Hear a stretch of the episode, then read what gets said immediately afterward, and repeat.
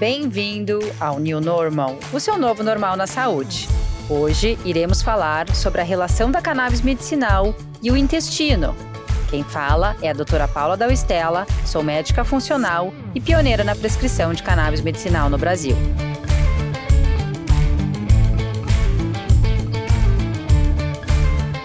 Então, o New Normal traz a mensagem do novo normal na saúde uma nova realidade, na quebra de paradigmas, na nova forma de entendermos o corpo humano e seus processos fisiológicos e o quanto os nossos hábitos se relacionam com as nossas doenças, para podermos ser o protagonista da nossa própria história.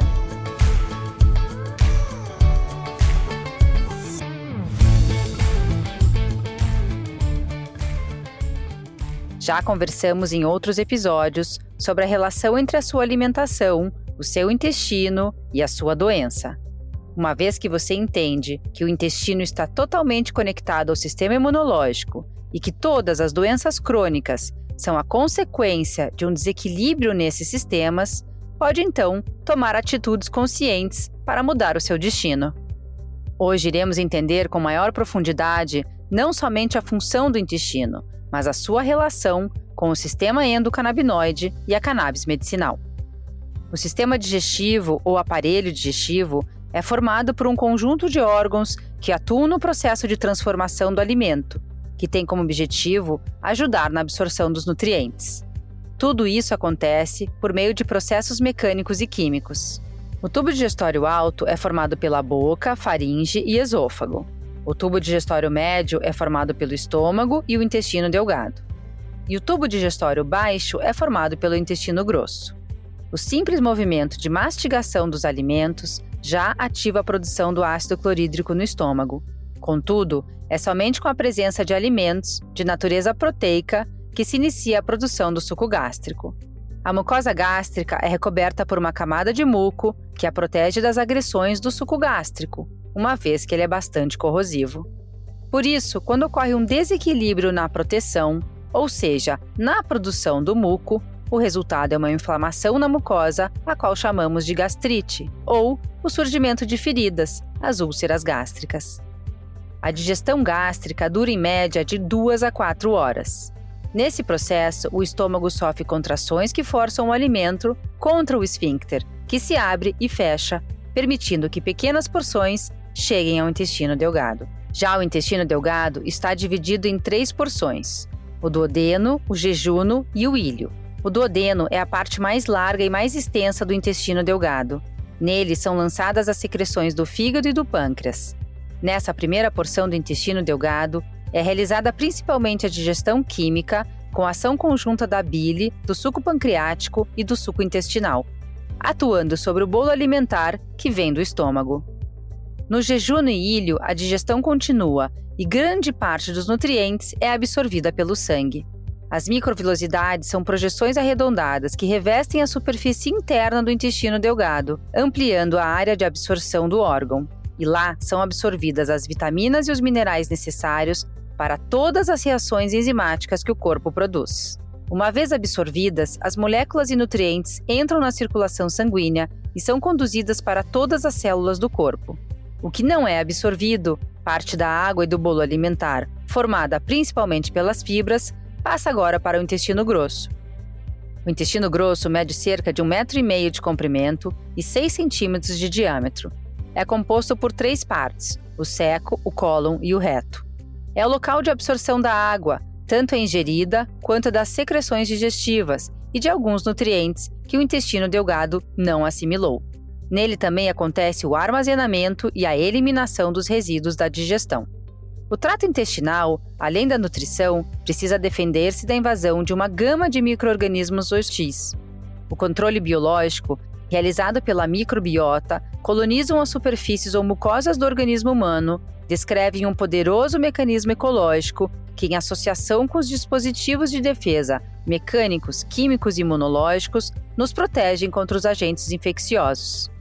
O ácido clorídrico também tem a função de nos proteger de microorganismos, bactérias e vírus que entram pela boca, mas não conseguem sobreviver a um ambiente tão hostil. O trato intestinal é tão importante que cerca de 80% de todas as reações imunológicas do organismo humano acontecem ao seu redor. Por isso, a saúde do nosso intestino reflete na saúde do corpo de forma geral. Então, qual é a relação entre o sistema endocannabinoide e o intestino? O sistema endocannabinoide possui receptores CB1 e CB2 e eles se localizam praticamente no corpo inteiro, mas existem locais com maior concentração que outros. E se a gente entende que o sistema endocannabinoide é um sistema sinalizador, então podemos pensar que ele está bastante concentrado no sistema nervoso central e no intestino, dois sistemas de comunicação extremamente eficientes. A linguagem utilizada para que esses dois órgãos se comuniquem é bastante complexa. Passa desde neurotransmissores sintetizados em grande parte no intestino e muito utilizados no cérebro, como a dopamina e a serotonina, por exemplo. Também temos bactérias que podem atravessar a barreira hematoencefálica, o que não é bom para nós. O sistema parasimpático, através do nervo vago, também leva informações ao cérebro, mas o mais importante de todos, o sistema imunológico. Basta dizer que o que acontece no intestino impacta no cérebro. Tudo o que você come, o seu cérebro também sabe. Existe uma ligação muito forte entre o sistema endocannabinoide e o microbioma intestinal. O sistema endocannabinoide controla uma variedade de funções gastrointestinais importantes, incluindo ingestão de gordura, sinal de fome, inflamação e a permeabilidade intestinal. Os canabinoides são moduladores bem estabelecidos da motilidade intestinal e da dor visceral e têm demonstrado propriedades anti-inflamatórias. A manutenção da homeostase requer um equilíbrio dinâmico e regulado entre a resposta imune do hospedeiro, a microbiota residente e a fina camada epitelial que os separa. Enquanto mantém um estado de não inflamação, no entanto, o sistema imunológico deve permanecer pronto para montar uma resposta inflamatória após a exposição a patógenos. A desregulação desse equilíbrio pode ter consequências graves que podem conduzir a uma variedade de condições patológicas, incluindo a doença inflamatória intestinal e as doenças neurodegenerativas. Ensaios clínicos sugerem que pode haver um papel terapêutico para a terapia com canabinoides no tratamento de diversas doenças relacionadas ao trato intestinal, náuseas, vômitos e distúrbios da motilidade. A cannabis pode ser utilizada em diversas doenças inflamatórias intestinais, desde as mais leves até as mais severas. Um estudo recente mostrou os benefícios da utilização dos canabinoides em diversos problemas digestivos, como na doença de Crohn e na retocolite ulcerativa.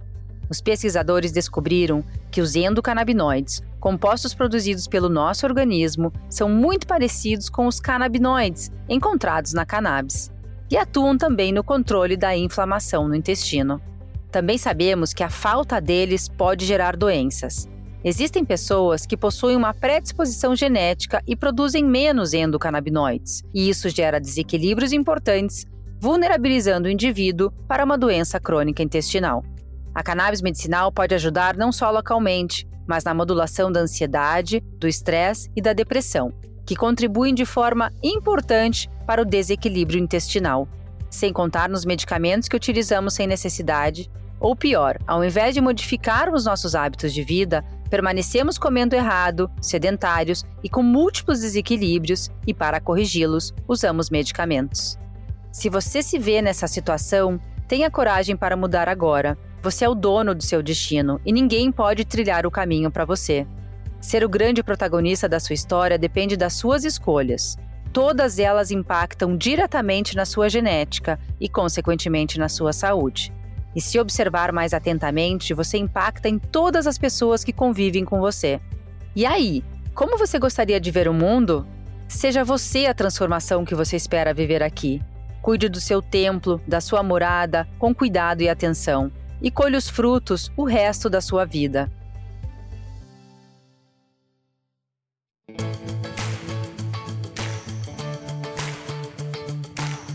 Muito obrigada por mais essa semana. Se você gostou desse episódio, não deixe de compartilhar com aquelas pessoas que você ama e gostaria de cuidar para sempre. E para quem não me conhece, pode me encontrar também nas redes sociais, Instagram, Facebook e YouTube, todos com o meu nome, Doutora Paula Dalstella, e no meu site www.drapaula.com pílula da Estela.com.br.